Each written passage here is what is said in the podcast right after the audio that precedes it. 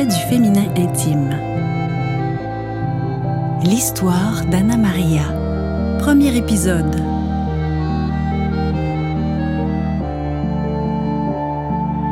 J'ai été un enfant tellement précoce. La chance que j'ai eue, c'est qu'avant d'entrer en relation avec qui que ce soit, je connaissais mon corps.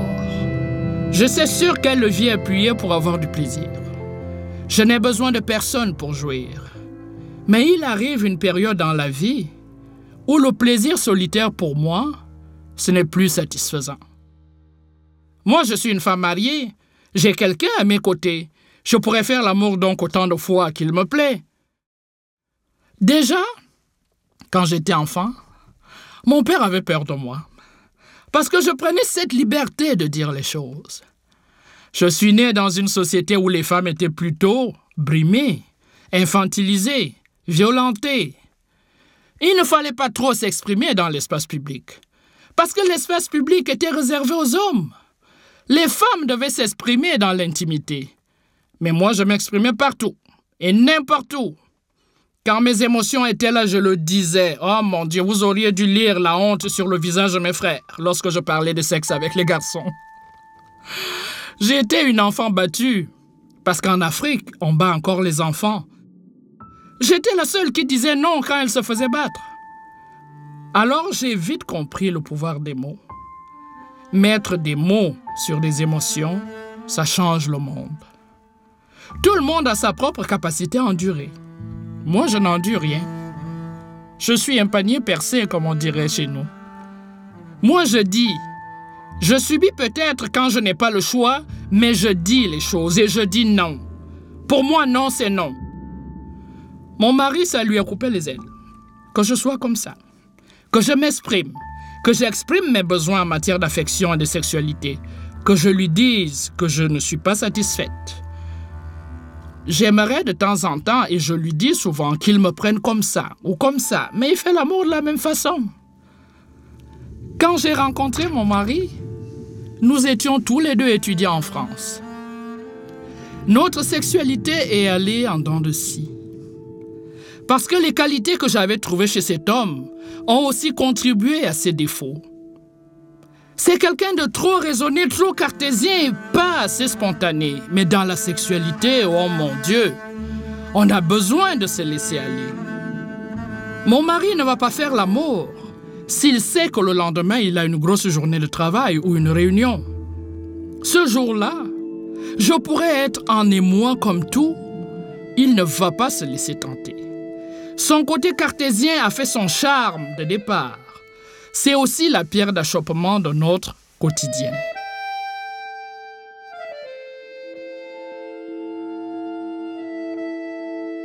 Malgré le fait que je m'exprime, ça n'a pas d'impact sur lui. Il s'est dit qu'il ne serait pas à la hauteur. Être devant quelqu'un qui dit et qui s'exprime, ça lui mettait encore plus de pression. Alors, pour éviter d'éveiller tout désir en moi, il s'éloignait. Il mettait de la distance entre nous. Ça m'a fait souffrir. Ça m'a réellement fait souffrir. Parce que je suis très colleuse et très affectueuse. Et c'était devenu comme si j'étais mariée avec un glaçon.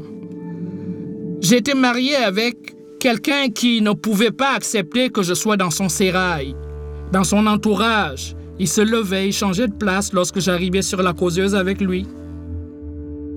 J'ai tendu des perches toute ma vie pour l'inviter à se laisser aller, à lâcher le contrôle, à faire tomber son masque. Mais j'avoue que depuis ces dernières années, j'ai arrêté. Je me suis tanné, j'ai arrêté. Je suis en attente, moi aussi. Je suis fatigué d'être toujours celle qui propose et qui prend les devants. Je le regarde. Peut-être qu'à un moment donné, il va vouloir sortir de sa coquille. Je lui laisse la latitude d'être lui-même sans trop le solliciter. Je dois aller chercher de la satisfaction dans les autres aspects de ma vie, comme m'a conseillé ma mère. La sexualité, je l'ai un peu mise de côté. Moi qui ai rêvé toute mon enfance de vivre ces moments-là, de vivre le grand amour, de vivre avec un obsédé sexuel, de vivre avec quelqu'un qui me prendrait en dessous de la table alors qu'il y aurait des invités assis tout autour. Je me retrouve en face de mon glaçon. Je me suis toujours dit que je devais bâtir des ponts entre nous pour qu'on se rejoigne. De temps en temps, il les a franchis. Non sans effort. Il les a franchis quand même. Mais je ne veux plus être responsable de sa jouissance. Je ne veux plus me demander s'il est un homme satisfait. Je n'écoute même plus mes propres besoins. Alors on en est là, dans ce no man's land. Quand j'analyse notre façon de vivre, c'était prévisible. Il a toujours été lui-même. Mais en tant que femme, j'étais tellement amoureuse du désir d'être aimée. J'ai fait tellement de projections sur lui sans le voir tel qu'il est, qu'à un certain moment, j'ai ouvert les yeux. Et je me suis rendu compte que ce n'était pas ça. J'ai voulu chercher le coupable, mais le coupable, c'est bien moi. Cet homme-là n'a jamais changé. Il est fidèle à lui-même depuis le début. Ni les conversations que nous avons eues, ni les crises n'ont changé sa façon d'être et de faire. J'arrive aujourd'hui à vivre avec ça. Pas toujours à l'accepter, mais j'arrive à vivre avec ça. Je me dis, il est comme ça. Soit je chamboule tout pour aller chercher du sexe ailleurs, ou je continue. Et comme je sais que je suis une femme fidèle, je ne m'imagine même pas en train de, de me déculoter devant quelqu'un d'autre. Pour moi, ça serait le summum de l'horreur. Alors je pense que si jamais notre couple prenait fin, je prendrais ma retraite de ces choses-là. Le sexe, j'en ai eu.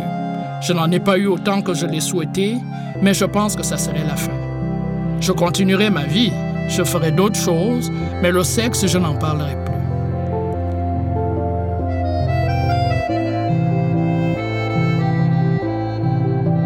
Une réalisation de René Robitaille et des musiques originales d'Étienne Loranger. Interprétation Gisèle Endon.